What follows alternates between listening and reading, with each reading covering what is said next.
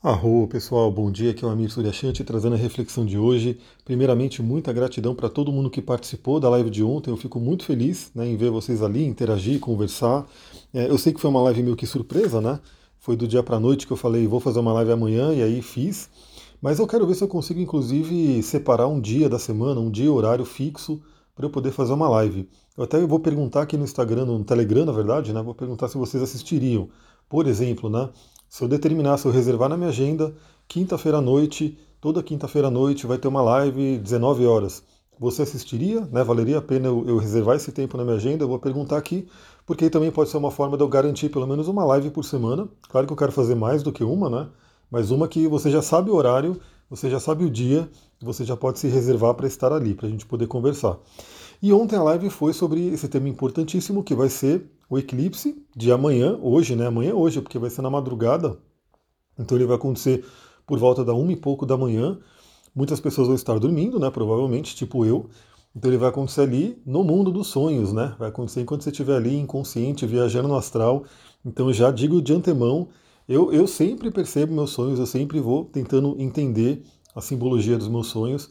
E alguns dias, obviamente, você sabe que o sonho é mais impactante do que outros, né? Tem dia que você não lembra, tem dia que você praticamente não sonha, né? É um sono, um sono mais profundo e você não tem muito contato com isso. E alguns dias os sonhos eles são realmente é, aqueles sonhos poderosos que se você interpretar eles, se você entender, eles podem inclusive ser grandes guias para sua vida. Então essa madrugada, com essa lua cheia acontecendo, com esse eclipse acontecendo, e para que você que não assistiu a live, assiste hoje, né, dá um jeito, tá lá no meu YouTube, tá no Instagram, tá no podcast também, dá um jeito de assistir. É uma horinha aí de conteúdo para você poder né, refletir sobre tudo que vai acontecer nesse eclipse, né, nesse momento.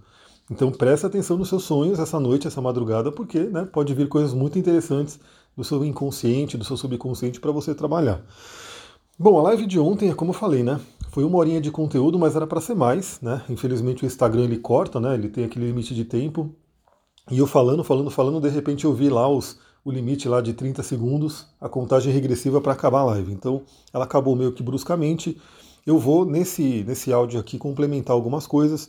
Então eu separei algumas pedrinhas para mostrar na live e infelizmente só consegui mostrar duas quando me perguntaram lá, que é a pedra do Sol e a pedra da Lua. São pedras bem interessantes para quem quiser utilizar nesse momento, porque obviamente elas representam Sol e Lua, né? Os dois luminares que estão ali impactantes nesse momento. Estão ali alinhados em eclipse.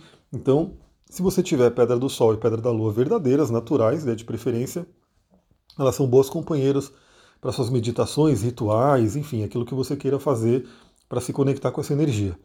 Separei também algumas pedras ligadas ao, ao feminino, né? Porque eu falei bastante do feminino pela energia de câncer. Então, por exemplo, a Larimar, é uma pedra maravilhosa para quem tiver. Eu sei que muita gente que me ouve aqui fez o curso de cristais também, já conhece, então algumas pessoas já têm.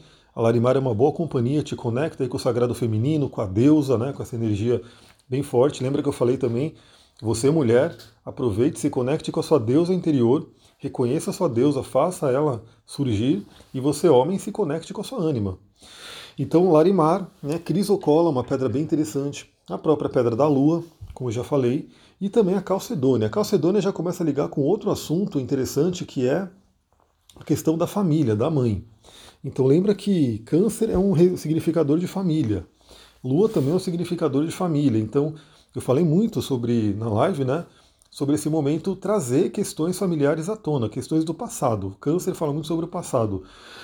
E o passado não resolvido, o passado que está ali dentro, está no seu corpo, está na sua mente, enfim, está no seu inconsciente, e ele está ali com alguma dor, com alguma coisa que está bloqueando a sua vida, ele vai continuar bloqueando a sua vida até que você olhe para ele e você resolva, e você entenda, e você ressignifique aquela dor.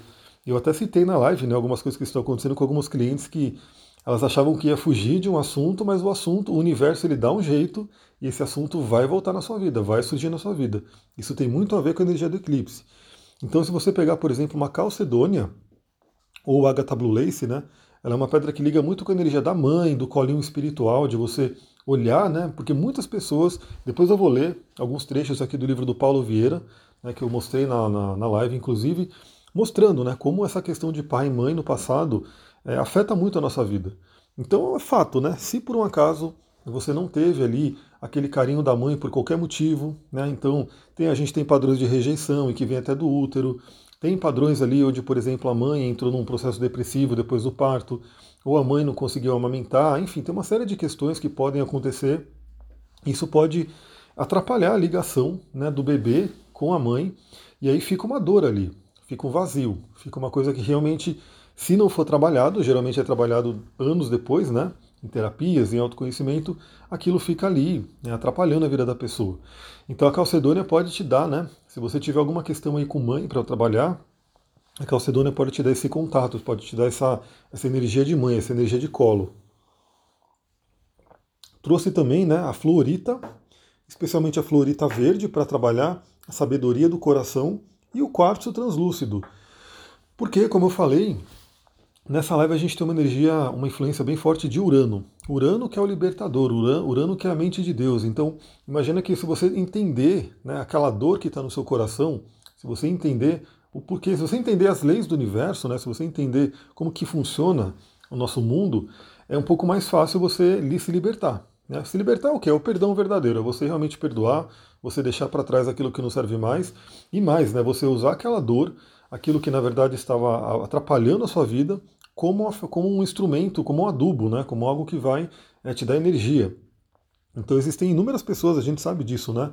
Inúmeros casos de pessoas que passaram por, por grandes dores e essas dores que elas passaram se transformaram em, em motivo da vida dela. É, então, por exemplo, uma pessoa que, sei lá, um casal que teve um filho que ficou doente e de repente esse filho morreu né, de alguma determinada doença, uma doença rara, alguma coisa assim. E aí esse casal ele, ele viram, viram ativistas né, por conta dessa doença e, e fazem com que outras pessoas, né, outros pais e mães é, tenham mais consciência sobre essa doença, então vão atuam nisso né, como um ativismo. Então a gente tem inúmeras, né? inúmeros exemplos de que uma dor, uma dor muito forte, pode se transformar inclusive numa missão de vida. Isso também é um assunto de Kiron no mapa, né? Kiron também fala muito sobre isso, sobre nossas dores e feridas e como que a gente ameniza nossas dores e feridas é justamente ajudando outras pessoas com essas dores. E separei também aqui duas pedras bem interessantes que não são pedras, né, mas são utilizadas aí no mundo dos cristais, que é o azeviche e o âmbar. O âmbar ele já está no curso de cristais, na turma 3 ele já estava, o azeviche vai entrar agora na turma 4. Então quem está na turma 4 vai ter o conhecimento aí do azeviche, porque eu vou incluir ele. Na turma 4 eu estou incluindo alguns cristais né, que não estavam nas outras, porque aliás todo, todo curso eu vou aumentando, né, eu vou aumentando o conteúdo. Na turma 5 vai ter mais conteúdo também, sem dúvida, né, porque vão, coisas, vão surgindo mais coisas para eu colocar. Então eu vou colocar o azeviche também. Por que eu separei essas duas? Porque essas duas te ligam com a ancestralidade. Né? Então, lembra que eu falei, câncer, casa 4, liga muito com a ancestralidade. Então, se você quiser nesse momento se conectar com os seus ancestrais, seus ancestrais né? fazer um ritual xamânico, fazer um, um encontro com os ancestrais, se comunicar com avô, avó, enfim, bisavós, para você poder entender a sua linhagem familiar, essas pedras ajudam muito, porque elas são velhinhas, né? Elas são aí muito do mundo vegetal que se manteve, né? O âmbar, por exemplo, é uma resina vegetal. É, uma resina de árvore que se manteve aí, endureceu e virou essa pedra linda. Para quem não viu, depois eu vou postar essas pedras no Instagram. O âmbar era maravilhoso. E por fim, a galena. Mas a galena eu vou deixar para um áudio separado, quando eu for falar de Saturno. Porque, como eu falei, Saturno também está participando fortemente desse eclipse, mas ele vai participar muito nos próximos dias, a gente vai falar sobre ele. Então eu vou separar aqui alguns trechos para que eu vou ler do livro do Paulo Vieira. Então, para quem não sabe, eu sou coach também, né? Então, todo mundo deve me conhecer mais pela parte da astrologia, mas eu também fiz toda a formação de coaching, atendo como coach, e o material de coaching é bem interessante, né? O conhecimento que vem do coaching, porque o coaching, ele na verdade, ele faz o quê? Ele, ele reúne uma série de conhecimentos do ser humano, pega da psicologia, psicologia positiva, PNL, enfim, diversas coisas, e ele une de uma forma que ajuda o ser humano a ir para frente, ajuda o ser humano a se conhecer, sempre trazendo a noção da autorresponsabilidade. Então é uma abordagem legal. Claro que eu não sou um coach tradicional, eu fiz a minha formação e eu já escapei né, das garras do coaching, daquela coisa mais materialista, né? De, de, só foco, meta, resultado. E o meu coach ele é um pouco mais terapêutico, sim. Apesar das pessoas falarem, pô, coach não é terapia. Sim, coach não é terapia, mas eu acabo unindo. Na verdade, eu tenho um método meu, né? Eu não tenho como me nomear como coach, como astrólogo, como, enfim. eu tenho o meu método e, e eu uso muito aquilo que o Jung falava, né? Conheça todas as técnicas, use todas as teorias, né? É o contrário, na verdade, né? Conheça todas as teorias, use todas as técnicas, mas ao estar né, junto com uma alma humana, seja somente uma alma humana. Eu praticamente vivo isso. Então conheço várias técnicas, mas eu não vou me nomear coach, astrólogo, enfim, eu sou realmente alguém que quer te ajudar e usa todas as ferramentas que eu tenho disponível para poder te ajudar. E por que, que eu estou querendo fazer? Alguns de vocês já ouviram, né? Que eu estou querendo fazer um coaching grupo, né? Que é uma forma de trazer algum, algumas coisas do coaching que são essenciais. Que eu estou percebendo que quando eu faço um atendimento, eu pergunto para a pessoa: você sabe os seus valores? Né? Você tem os seus principais valores de vida? E a grande maioria não consegue responder ali na hora, não tem. Então, são coisas que não daria para trabalhar ali, né, no atendimento, porque demandaria um tempinho. E eu falei, pô, seria interessante de repente eu fazer alguma coisa em grupo para colocar isso para todo mundo, né, para todo mundo poder ter isso. E aí, quando você for passar por um atendimento individual, por exemplo, se eu perguntasse para você, você sabe seus valores? A pessoa responderia. Né? Você sabe seus planos, seus sonhos e metas? A pessoa responderia.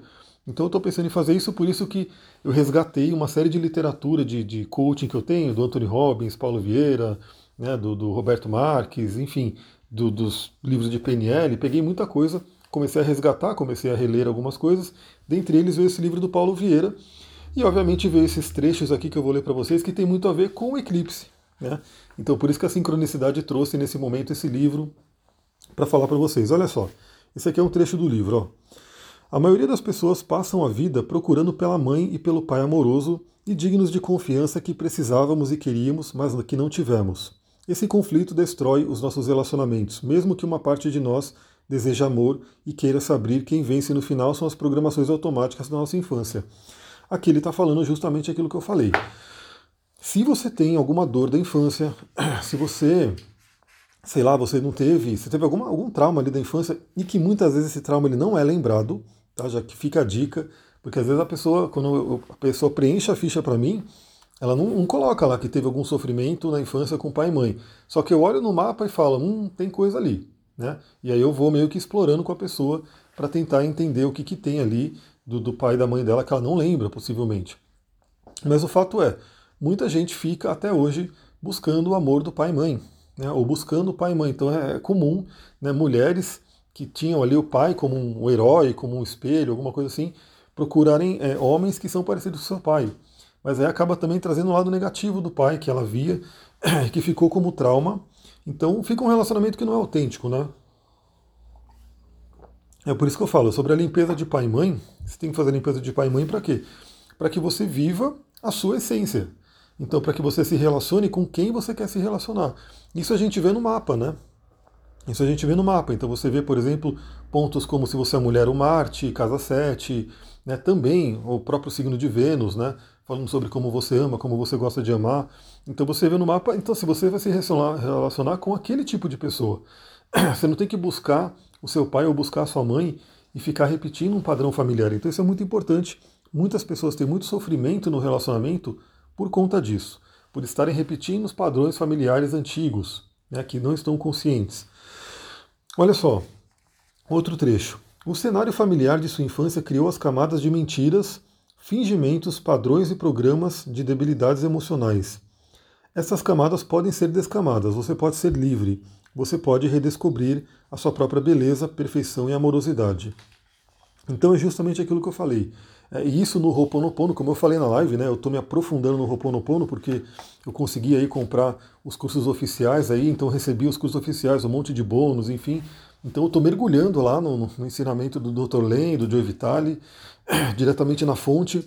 E isso a gente chama de memórias. Então, basicamente, você pode ter aí, eu, todos nós, temos memórias, muitas delas recebidas do âmbito familiar, e que, se sua vida não está do jeito que você gostaria que estivesse, né, se você está apresentando alguma doença, alguma dor, alguma coisa, muitas vezes é porque você está presa aí ou preso em padrões familiares, em memórias.